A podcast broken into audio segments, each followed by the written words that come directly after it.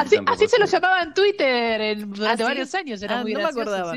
Bueno, vamos a hablar con Narda Lepes. ¿Cómo va, Narda? Buen día. Estás muteada, Narda Lepes. ¿Qué tal? La muteó Cristina Kirchner. le, le, sacó el micrófono. ¿Cómo estás? Estoy, desmuteada. Sí, sí, ahora sí. ¿Cómo andás? Ah, ok. Bien, muy bien. Bueno, eh, no sé si vieron estos.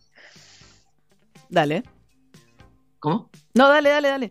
No, que si no, si no habían visto en estos días que en Netflix salió el programa de Latinoamérica de Street Food. Sí, lo contamos el otro día, este, está buenísimo, sobre todo el primer capítulo, ¿no? En el cual se te menciona, la verdad, porque conocimos este, la comida callejera de Argentina, el mercado central, ¿no? Un puesto que se llama, que se da a conocer como las chicas, el choripán en la cancha de Racing, ¿no? Este, ese tipo de comidas callejeras. Exactamente. No, la mención yo lo voy a contar porque si no por ahí Narda, por ahí a Narda le da pudo. trabajando Estamos, estamos muy, perdón, Narda.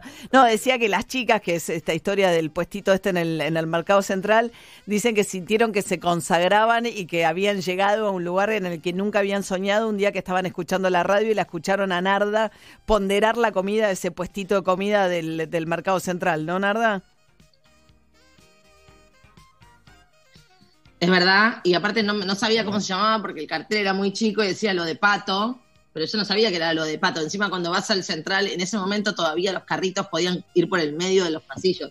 Entonces, medio que enfocás lo que enfocás la vida ahí era, porque no te pise un carrito. Ahora está más tranquilo y podés andar y, no están los carritos por el medio, entonces no había visto el nombre. Entonces, cuando me, cuando me preguntaron cómo se llamaba, le digo, no sé, las chicas, pregunta por las chicas y las de la 3 iban a estar ahí. Y ahí quedó el cartel de las chicas de la 3. Pero lo que quería como contar de esto es que el, equipo que armó esto estuvo, empezó a hacer el scouting de buscar qué. Y había toda una discusión en Twitter de que esto no era comida callejera, que la moqueca en Brasil no era comida callejera, como que, que se empezó a enredar ahí. Y lo que querían contar ellos era las historias más interesantes que tengan para, para, para compartir a través de comidas que sean muy al paso. Entonces, eh, que es más a través de las personas. Por ejemplo, la señora de Brasil eh, es una señora que cuando va a ese mercado que se llama San Joaquín, ese es el mercado más popular de Bahía, por ejemplo. O sea, es como si fueras a un mercado, y en la mitad de ese mercado es, es donde se vende todo lo que se vende para el candomblé. Hay gallinas colgadas vivas, hay como no hay refrigeración, es muy, muy, muy, muy, muy humilde. Y lo que querían contar con eso eran eh, como las historias de las personas que la lucharon mucho para lograr vivir de lo que querían vivir. Entonces, hace unas, no sé, dos meses están, están tratando de encontrar en Latinoamérica organizaciones que quieran ayudar a la gente que hacía eh, este tipo de trabajo, que era comida al paso porque sabían que no están, en, no están regulados de ninguna manera en, en, las ayudas que están, lo que estaba haciendo los distintos, bueno, en Brasil nada, cero, o acá, o en Perú que sí les dieron algo de ayuda. Entonces, ellos todavía están buscando quién, si hay algo o una organización que les esté dando una mano porque quieren ayudar. Entonces hablé con uno el otro día y contaba eso. Así que primero aprovecho acá, que si hay alguna organización que esté dando la que quiera dar una mano a la gente que, que vive de la comida ambulante o, de los puestos en la calle, eh, que deje un mensaje en la radio y vemos si lo podemos contactar con ellos. Claro, Está bueno eso. Claro, era polémico porque, claro, se supone que el street food es comida callejera literalmente, ¿no? Y en el caso de Argentina eh, o de Buenos Aires, que porque es de ciudades, ¿no? Decías, claro, eligen mucho más historias de vidas atractivas para contar que la comida callejera que sea típica, porque el puesto de estas dos chicas en el mercado central, que, la especialidad es como una, ¿no? Una tortilla de, de papa con jamón y queso en el medio, tiene una historia de vida genial de estas chicas que son pareja y que eh, se sobreponen a un montón de prejuicios y de problemas para sostener ese lugar de comida. Es más la historia de vida de ellas dos que... es que te eh, lo pueden contar bien, que esa es otra. Claro, que, lo cuentan súper bien. Que no es el típico, o sea, si un extranjero ve ese capítulo sobre Buenos Aires, eh, lo del choripán está sugerido apenas, como que apenas aparece el choripán o la empanada y aparece en primer plano esta historia de estas chicas. Sí, es que si lo pensás acá, lo único, casi lo en Buenos Aires, ¿no? Siempre en Buenos Aires.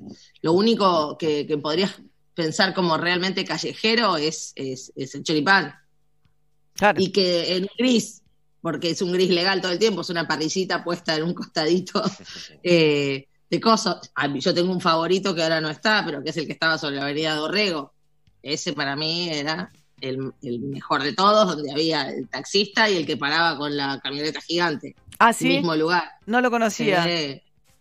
ese sí, creo que el tío o del tío, algo así se llama. Soy mala para los nombres de los puestos porque no los miro, los tengo por ubicación. Claro. Eh, lo que pasa es que tiene muy poca comida callejera la ciudad de Buenos Aires si lo comparas con Lima, Perú, cualquier ciudad latinoamericana suele tener en las esquinas mucho más, pero por las normas, porque está prohibido por la ciudad. Sí, y aparte porque no tenemos esa costumbre. No tenemos esa costumbre. Nosotros no estamos acostumbrados a juntarnos en esquinas, sentarnos en banquitos de plástico y comer. Vos vas a México y de vuelta, es como lo que te decía, en las esquinas de los barrios hay eh, como unas casillitas, puestitos muy chiquititos que se expanden y abren mesitas y tienen contra un costado más asientos y vos ves al gerente del banco y al obrero comiendo el mismo taco ahí en la esquina de la misma cacerola, todo igual, y eso pasa en todos los barrios. Una cosa que había pasado en Los Ángeles hace un tiempo fue que tenían estos puestos y los levantaron. Entonces todas las señoras que trabajaban ahí se quedaron sin laburo y lo que pasó en el lapso de 10 años es que la fuerza de trabajo engordó, porque empezaron a comer comida gringa y no comida mexicana en Los Ángeles. Todos los obreros no podían ir a comer el taquito en la esquina entonces, eh, como que se empezaron a enfermar y tuvieron que reabrir y pedir que vuelvan las señoras a volver a poner los puestos de comida callejera porque tenían menos grasa, tipo, era más saludable eso que la opción que les habían obligado a, a, elegir, digamos, que era como la comida rápida americana. Claro, lo que ahí ves, ¿no? En la serie por ahí de estas ciudades, lo de, lo de Salvador Bahía, también lo que muestra es eso por ahí, que te puedes comer hasta un pescado frito en la calle, o sea que es muy sofisticada la, la, comida de la calle, no es, eh, qué sé yo, algo que te llevas con la mano al paso, sino que hay cosas que son comida. Y aparte, habiéndolo, habiendo, por ejemplo, el de Bahía, yo en Bahía estuve muchas veces y, cuando fui a, grabar ahí, no hay, viste que a veces ves documentales y decís, no, no es así, no es así. Yo, yo vi, no es así, estás chamullando para que te cierre el speech. No es así. Cuando vos vas ahí y ves a las señoras de la Carayé, que son estas señoras que tienen todos los trajes, no todas tienen los trajes, solo las de la Carayé tienen el, el turbante y los collares y totalmente maquilladas y tienen esa cosa como una energía súper intensa eh, que te comes una carayé, vos lo ves chiquitito y decís, ah, es re chiquito, sí, sí, sentate después, porque quedás de cama de comerte ese, que es espectacular.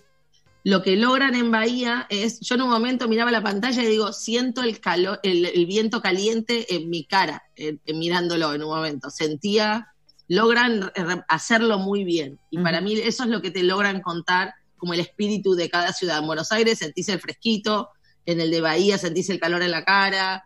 Eh, para mí fueron, como está muy bien representada la esencia de cada lugar. Así que me lo, creo que lo que logré hacer con eso fue como viajar un poco. Volver a viajar un poquito. ¿Te gustó el street food? Yo llegué hasta el de Perú, vi México y... Eh... está Oaxaca, México, Lima, Perú, Bogotá, Colombia, La Paz, Bolivia, además de Salvador y Buenos Aires. Ah, no vi Bolivia. El chico de Altoque Pérez había venido a comer, a, cocinar a comedor. ¿En serio? Cuando hicimos un evento de cosas y él es un encanto, es muy chiquitito y es muy amoroso y cocina muy bien y, su historia es espectacular, pero él es muy personaje, como que está todo el tiempo solo, camina rápido, se va temprano, llega a estar tipo espectacular. Eh, así que ese era como un poco más personal, si querés ahí. Pero recomiendo ese recomiendo que lo vean como para viajar y no para, para ver qué comida es la más, no sé qué, que las historias son todas verdad. Esa gente trabajó un montón para encontrarte historias que sean de verdad. Y eso es lo que me parece que está bueno, que a veces, a mí me pasa a veces que veo documentales de animales y que dicen, la madre dejó sus cachorros, para mí es todo de otro momento, ¿entendés? Como la historia la escriben y buscan imágenes de animales y te cuentan un cuento que es cualquier cosa. Bueno, o sea que Narda recomienda, Narda Lepes te recomienda Street Food, la nueva serie de Netflix que arranca con el capítulo de Buenos Aires, ahí en el, el mercado central técnicamente está en La Matanza, no es Buenos Aires, pero no importa, bancamos mucho el puestito de las chicas, ¿no? Quiero que me lleves, Narda, a comer ahí. Es un terreno neutral porque se maneja de los tres lados, es eh, de La Tripartito. De, la ciudad de Buenos Aires, que también, y de la provincia de Buenos Aires. Todo. Perfecto. Me tenés que llevar a comer ahí. Quiero ir. Vamos y nos queda pendiente hacer el programa desde el Mercado Central, ¿eh? Para ahora cuando podamos, en cuanto podamos. No, María, te vas a, te vas a volver loca. Te vas a volver loca con los lugares que hay. Me encantaría. Bueno, Pinci, estamos desayunando ya.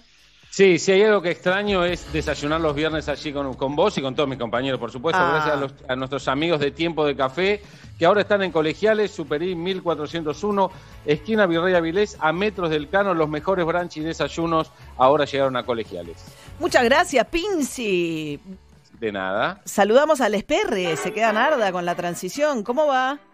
Eh, muy buenos días a todas y a todos. Se queda Narda porque mm, eh, todo lo que acaba de decir, que lo escuché con atención y que me encanta y lo voy a ver, para mí contiene un error, no sé si Pinzón vos me vas a ayudar, que es el chori de la cancha de Flandria, por ejemplo. Es el número uno, pero no tienen ascenso. No tienen ascenso. Ah, ok. Por ahí para la temporada 2, Narda. Puede ser para la temporada 2. Igualmente, eh, sí, eh, Chori de la cancha de Flandria, que es en Jauregui, pasando Luján y la bondiola de la cancha de gimnasia Grima La Plata. Única. Temporada 3. Temporada 3 porque me haces ir, si no, de un lado, Luján, La Plata, es un quilombo de. Hay viáticos. Hay viáticos. Tienen que hacer uno que se llame Football. Ah, muy bueno. y hacer todo lo de la, la comida ah, de la Y te digo algo, y te digo algo. Te digo, en la cancha de Racing, enfrente estaba, estaba un lugar llamado de Muñeco y estaban mollejas vendían. Bol. La molleja de lo de muñeco, la rompían todas. ¿Molleja? Molleja de muñeco. Muñeco después pasó a mejor vida, pero eh, espectacular en la cancha de Racing. Pará, y ahí entraría eh, lo del autódromo también. Ahí no, no tengo experiencia. Puede ser, eh, el, deporte. Pasa que el nombre te queda ya complicado del fútbol. Claro. El, nombre te ata, ¿viste? ¿Qué venden en el autódromo? En el autódromo, en un momento yo iba al autódromo, no pregunté demasiado cuando era chica. ¿Cuándo elaborabas de promotora ya lejos ese tiempo? Claro, trabajaba de promotora. Eh, iba al autódromo, aprendí a manejar en el autódromo. Eh, y había uno que vendía como hamburguesas, pero que las hacía caseras, no eran compradas. Y tiene una plancha que tiene como superficie, es la plancha, como no es lisa, pero ya tiene tantos años, que está toda como, como con, con el terreno partido pero que te y con cebolla, era la, la hamburguesa y cebolla, que mucha cebolla así dorada al costado y te hacía ese sándwich con cebolla, está bueno. Bien, sándwich de autódromo, sí. ¿Qué? Eh, eh, eh, es el comer en, en, la cancha, por ejemplo, se, se, ha convertido en como es como parte del evento sí. pero te venden un patty seco espantoso, o sea, no tiene ni media onda. El patty de cancha no tiene, es una cosa seca como una suela y marca, o sea, no, no se puede comer el patty de la cancha. Y te lo cobran como si estuvieras en bueno, cancha, ¿no? Sí, como la Coca-Cola caliente. Te lo, prepara con la greco, sí. Voy a contar algo que vi hace muchos años, que no quiero generalizar. No es como lo del afilador que dijimos la otra vez. Esto que voy a decir ahora. Esto es algo que yo vi una vez. No lo vi repetido, no es algo que estoy diciendo todo pasa esto, esto es lo que yo vi una vez. Si te atajas tanto es porque es terrible lo que vas a contar. Terrible. Si te atajas tanto es porque es terrible lo que vas a contar. Cajas de las hamburguesas. Esas las que vienen muchas, las que son como industriales, que adentro deben venir 48. es Como una caja grande. Hmm. Abierta, como un lado caído, el tipo preparando, esperando que venga la gente un, recital hace muchos, muchos años, esperando que venga la gente, en la plancha, poniéndolas vuelta y vuelta, y con los mismos plásticos que venían y en la misma caja que estaban crudos, las volvía a apoyar ahí y las volvía a separar y se los volvía a llevar como si estuvieran crudos, los tenía precocidos para después meterlos en la, en la a calentar rápido antes y que estén calientes y no tener que esperar nunca más. Bromatología en casa está teniendo una CB en este momento. claro, el contacto. todo. Lo sacás, lo pones, el papel también lo vas a poner en la caja, todo hacía. Yo lo miraba como de una distancia que a mí no me veía ni me quería suicidar. Yo no quiero hablar sin saber, para eso tenemos a Conicé, em, que te puede decir cuántas veces uno de tanto ir a la cancha o a eventos, recitales también, cuántas veces después uno eh, tiene postura o se siente mal después de comer en ese tipo de sitios, en promedio en la vida, digamos. 7%. Cero. No, no, cero no. Vos cero. No, cero. Vos cero, claro, pero en realidad 7%. Bueno, no es tanto teniendo en cuenta todo lo que acabas de describir, nada, claro. Hay un porcentaje que es muy interesante, que es de todas las veces que voy a decir, sí, me parece como que, tipo, no ahora que estamos todos como siempre creyendo que estamos enfermos y que ahora, todos tenemos coronavirus, sí. Todo esto en diciembre, te digo, de diciembre para atrás. Eh, 30% de las veces que decís, che, siento un poco raro y después se te va, fue algo que comiste. 30% ¿Ah, de las veces. Que decís, che, estoy por caer, me parece, y después no, seguiste, es algo que comiste. No siempre la, lo que te pasa, te pasa como en la panza con una eh, brusca, digamos. Hay gente también que le echa mucho la culpa a la comida de cosas que tienen que ver con otra cosa, ¿eh? El, otro día le encontré a mi mujer googleando intoxicación por hierro, porque en realidad estaba nerviosa por otro tema, y le estaba adjudicando a la comida, cosas, cosas raras. Hay gente que le echa la culpa a la comida, no es chivo, no es chivo expiatorio. La ¿Por hierro? Sí, porque tengo, porque tengo un cuchillo que no está del todo desoxidado y me acusó de haber cortado cebolla con ese cuchillo y haberla intoxicado. yo te digo, Harry, yo tendría que haber googleado, separarse en cuarentena tendría que haber googleado. Harry, yo si me enganchan viendo Xvideo he puesto la pelotudez más grande y se me ocurrió en Google. No es que estaba buscando que se sentía mal. La enganchaste justo. Ah, bueno, busco. Lo que tira, Como revocar paredes, claro. Claro, cualquier Pero cortar una cebolla es muy finito, ¿no? No se me ocurriría nunca. ¿Cortar una cebolla? No, que la intoxicación pudo haber venido de un cuchillo medio oxidado cortando cebolla. Encima después la cebolla la salteás o qué sé yo, tampoco. No, no, decirle claro que no friqué, te lo pido. Igual, Narda. Feliz cumpleaños, Narda, todo esto. El, el 30%. Feliz cumpleaños, Narda. Feliz cumpleaños. Cumpleaños, Feliz cumpleaños. Feliz cumpleaños, Narda. Feliz, feliz cumpleaños, Narda. No sé, dos días después no se dice feliz cumpleaños, chicos, en ah, serio. Un no día. Quedar bien no bueno, pero casi ustedes sí. Perdón. No, Retiro lo dice cuando perdón, se no quiere. A mí me gusta. Feliz cumpleaños, Narda. Feliz cumpleaños. Ayer pasé corriendo por Narda Comedor y estaba limpio, estaba limpio, iluminado, quiero decir, abierto. No, no, no, no, no, no iluminado. Estaba pensando en el cuchillo. No, no, sí, fue a la distancia, tampoco vería si está limpio o sucio, pero estaba reiluminado.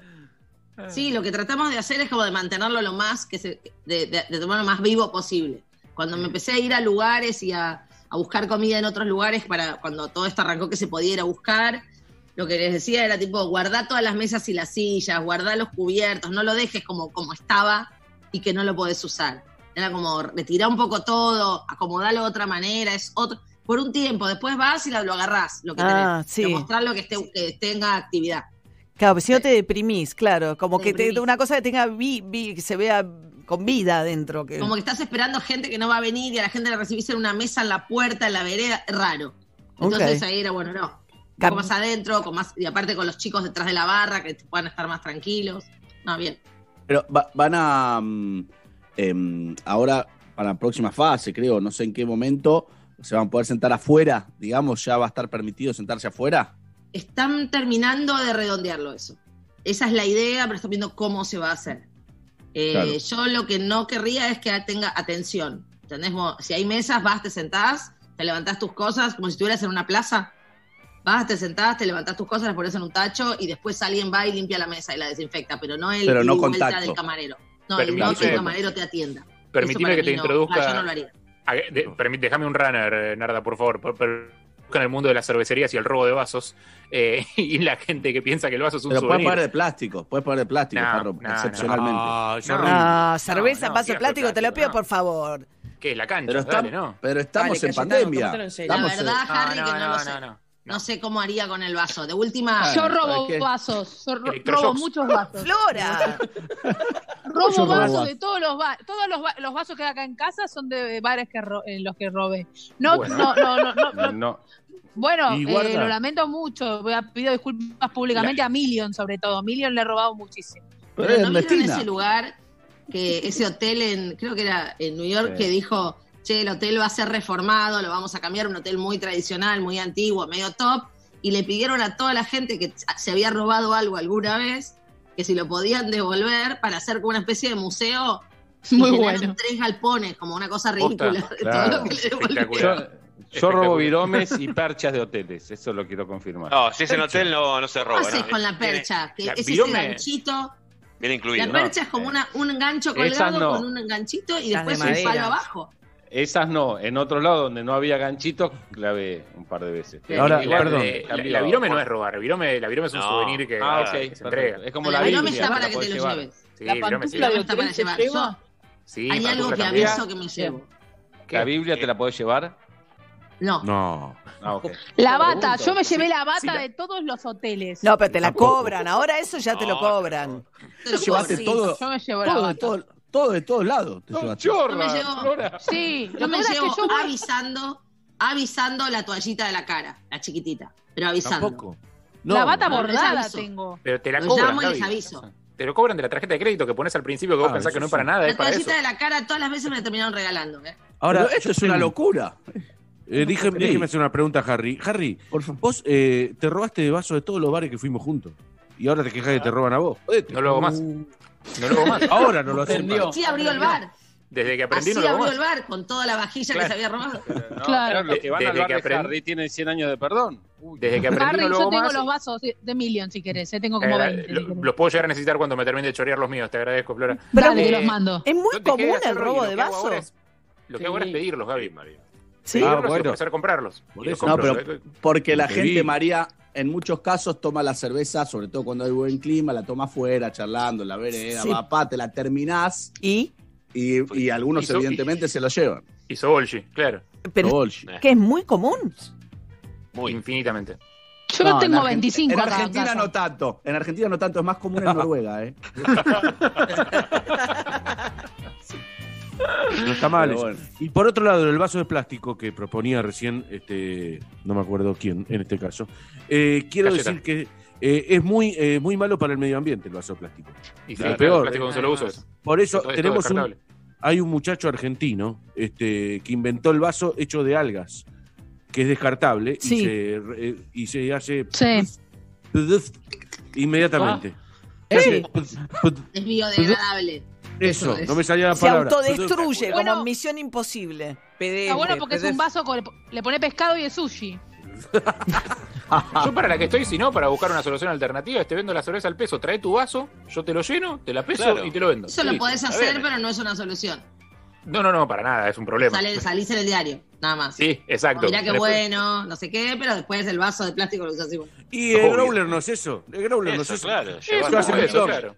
Llevas el bidón y te lo llenan. No, me, Exactamente. me acordé Y- y si de, no- de Narda, perdón, porque un día habló de eso. Se abrió un local en Belgrano que tiene esta modalidad que decís vos que uno va con su propio envase, que no te vende nada de envases, nada, nada, nada, nada, nada. Y todo tenés que llevar tu propio tupper o tu propio frasco y en función de eso compras nada, cereales, lo que quieras comprar, pero no te, no te da nada empaquetado de ningún... Pero eso, Es como ir a lo de tu vieja, pero te cobra. ahí tiene más sentido, y le robás todos los tuppers a tu vieja, ahí tiene más sentido porque vos salís pensando que vas a ir a comprar. En cambio, capaz es alguien te dice, che, vamos a tomar una cerveza y no tenés el vaso encima.